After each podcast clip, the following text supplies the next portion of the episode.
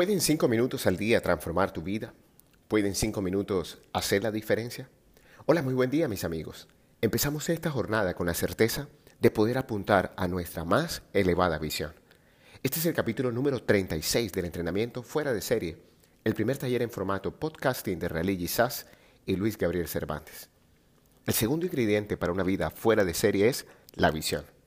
Si bien en un audio pasado meditábamos alrededor de esta palabra, la fuerza de esta lección estaba en el plan.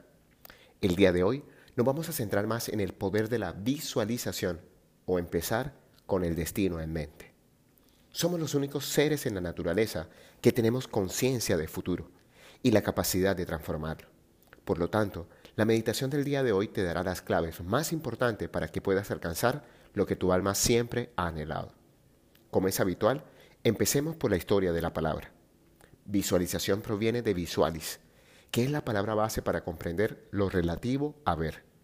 Su significado etimológico es representar por medio de imágenes. Nuestro cerebro tiene la capacidad de asignar imágenes mentales a personas, cosas, conceptos y abstracciones.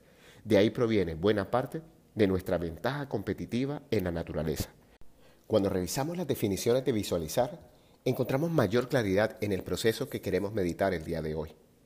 La primera acepción dice así, hacer visible por algún procedimiento o dispositivo lo que normalmente no se puede ver a simple vista. Aquí el procedimiento que vamos a proponer es la meditación activa, para ver aquello que deseamos pero aún no hemos podido materializar. La segunda acepción es la interpretación de la etimología y dice representar algo por medio de imágenes.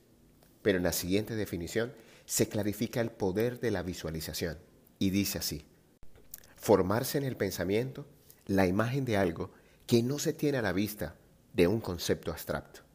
Y aquí empieza el proceso de manifestación, cuando somos capaces de pensar correctamente tal cual lo habíamos expresado en un audio anterior. En los siete hábitos de la gente altamente efectiva, Stephen Covey nos invita a empezar con el fin en mente, que no es más que comenzar con una clara comprensión del destino, con una visión clara y concisa de para dónde queremos ir de tal manera que sepamos dónde se está y dar siempre los pasos adecuados en la dirección correcta. Es decir, saber dónde está el norte. La clave para entender esta lección es comprender el principio de la doble creación. Todo lo que existe en la realidad primero fue una idea mental, primero una creación de la mente y luego una creación física. Desafortunadamente, muchos de nosotros esta primera creación la hacemos de manera inconsciente. Si no desarrollamos apropiadamente el proceso de autoobservación y conciencia, estamos permitiendo por omisión que otras personas y circunstancias que están fuera de nuestro círculo de influencia den forma a gran parte de nuestra vida. Y es así como nos convertimos en víctimas de nuestra manera de pensar. Cada vez que empezamos un proyecto, debemos tener la certeza de a dónde queremos llegar cuál es el destino último o el puerto donde queremos desembarcar.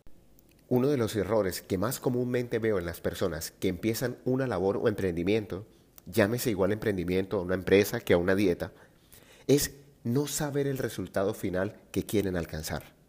Empiezan rutinas de ejercicio sin tener claro el resultado deseado y eso hace que el cerebro se disperse y no nos ayude en el proceso de incorporar alguna disciplina.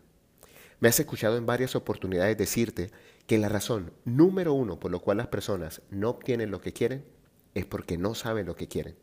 Y ahora comprendes la importancia de la claridad total acerca de qué queremos que ocurra en nuestras vidas. ¿Y cómo hace para visualizar, Luica? Dedico por lo menos cinco minutos al día a estas tres actividades. Primero agradecer, luego sostener la imagen que deseo materializar y termino agradeciendo nuevamente por la certeza de lo vivido.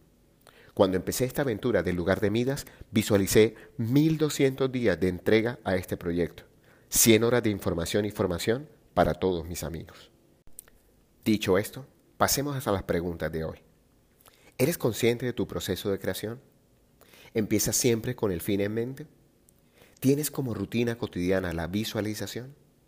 Hoy te habló tu amigo Luis Gabriel Cervantes desde el lugar de Midas para recordarte que cuando dedicas cinco minutos al día para ti, desarrollas la capacidad de visualizar y materializar tus metas.